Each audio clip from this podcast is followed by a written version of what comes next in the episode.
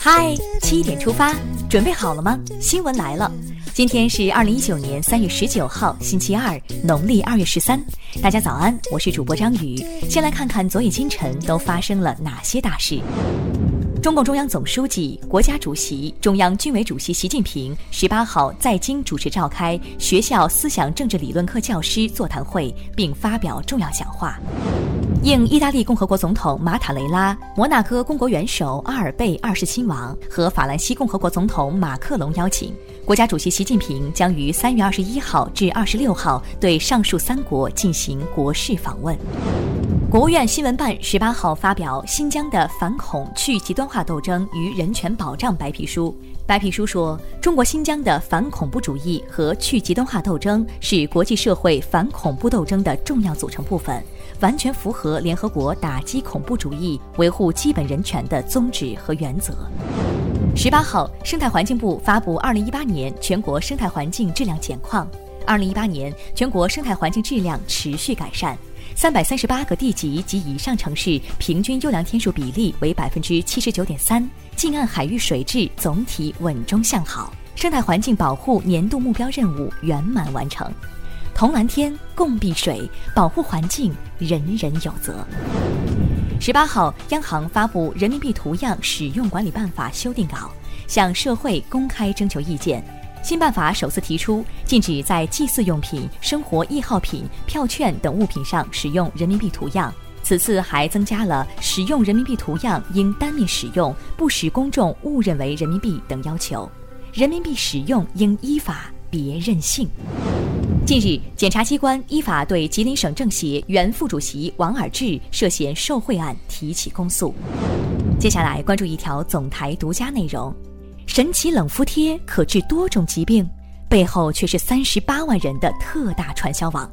近日，河南济源警方打掉一个特大网络传销案，该组织宣称投资五百五十元即可实现月入十万元的财富梦想。靠着这种高薪发财为噱头，吸引传销会员达三十八万人，涉案金额超十亿元。这其中到底有什么猫腻？中央广播电视总台央视新闻频道对此展开了调查。感兴趣的朋友可以在央广新闻微信公众号今天推送的《嗨七点出发》中点击观看。再来刷新一组国内资讯，先来关注天气。中央气象台预计，今天我国中东部继续回暖。不过，随着一股较强冷空气来袭，明天开始中东部气温将自北向南大幅下跌。预计明天东北、华北、黄淮多地气温将下降六到十度。从周四开始，南方气温也会陆续下滑，部分地区降温将超过十度。停了暖气的日子里，请你加倍珍惜自己。日前，内蒙古自治区西乌珠穆沁旗人民检察院依法以涉嫌重大责任事故罪，对锡林郭勒盟致二十二死二十八伤重大事故的十一名犯罪嫌疑人批准逮捕。目前案件正在进一步办理中。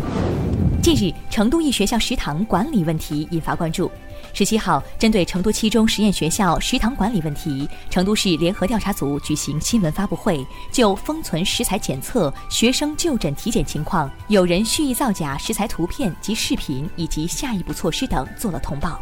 学生餐必须保质保量，曝光也要实事求是。十八号，A 股集体上涨。截至收盘，沪指收报三千零九十六点四二点，涨幅百分之二点四七；深成指飙升百分之三点零七；创业板指收涨百分之二点六七。两市三千一百九十五只个股上涨，一百二十只个股涨停。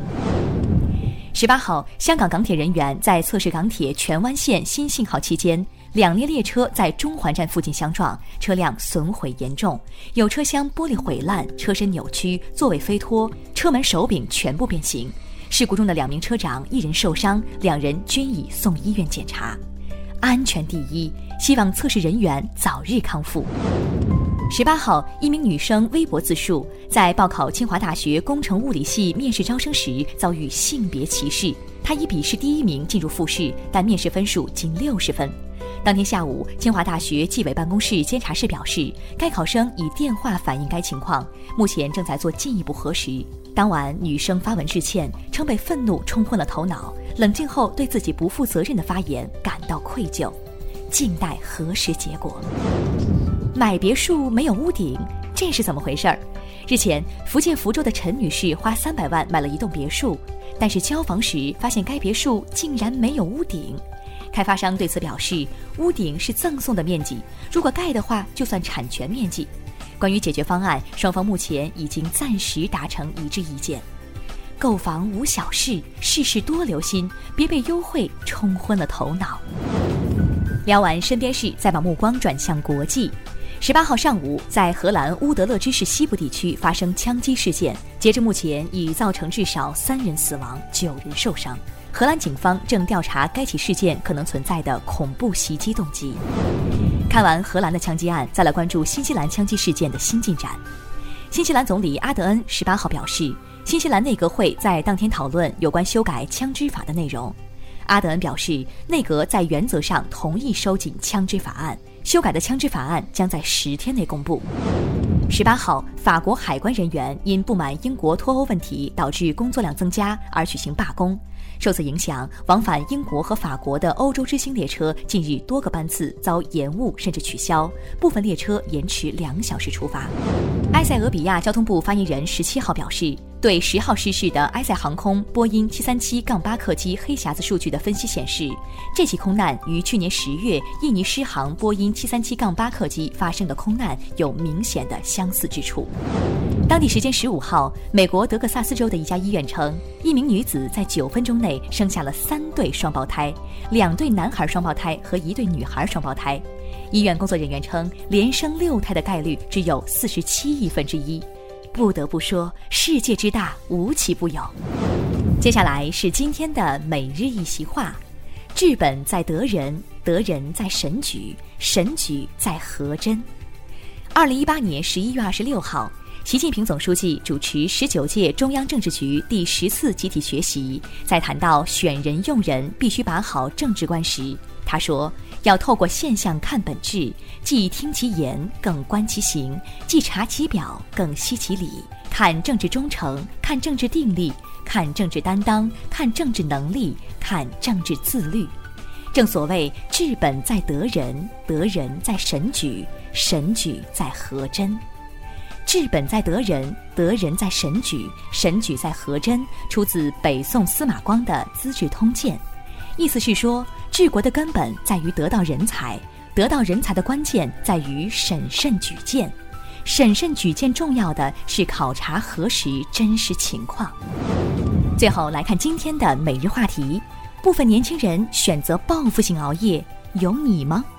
一些明知熬夜危害，在夜里也没有要紧事做，却依旧熬夜的年轻人，为自己贴上了报复性熬夜的标签。工作真的太忙了，到晚上才有时间打会儿游戏。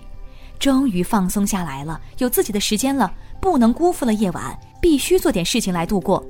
除了被学业与工作压力束缚，对当代年轻人来说，他们的白天还可能被社交关系捆绑。夜里大家都已入梦，没人打扰我。不用担心微信提示，我能安心做我喜欢的事了，是不是感觉被戳中了？你有报复性熬夜的心态吗？一起留言聊聊吧。好了，今天的七点出发就到这里，更多精彩内容请关注央广新闻微信公众号，咱们明天再见。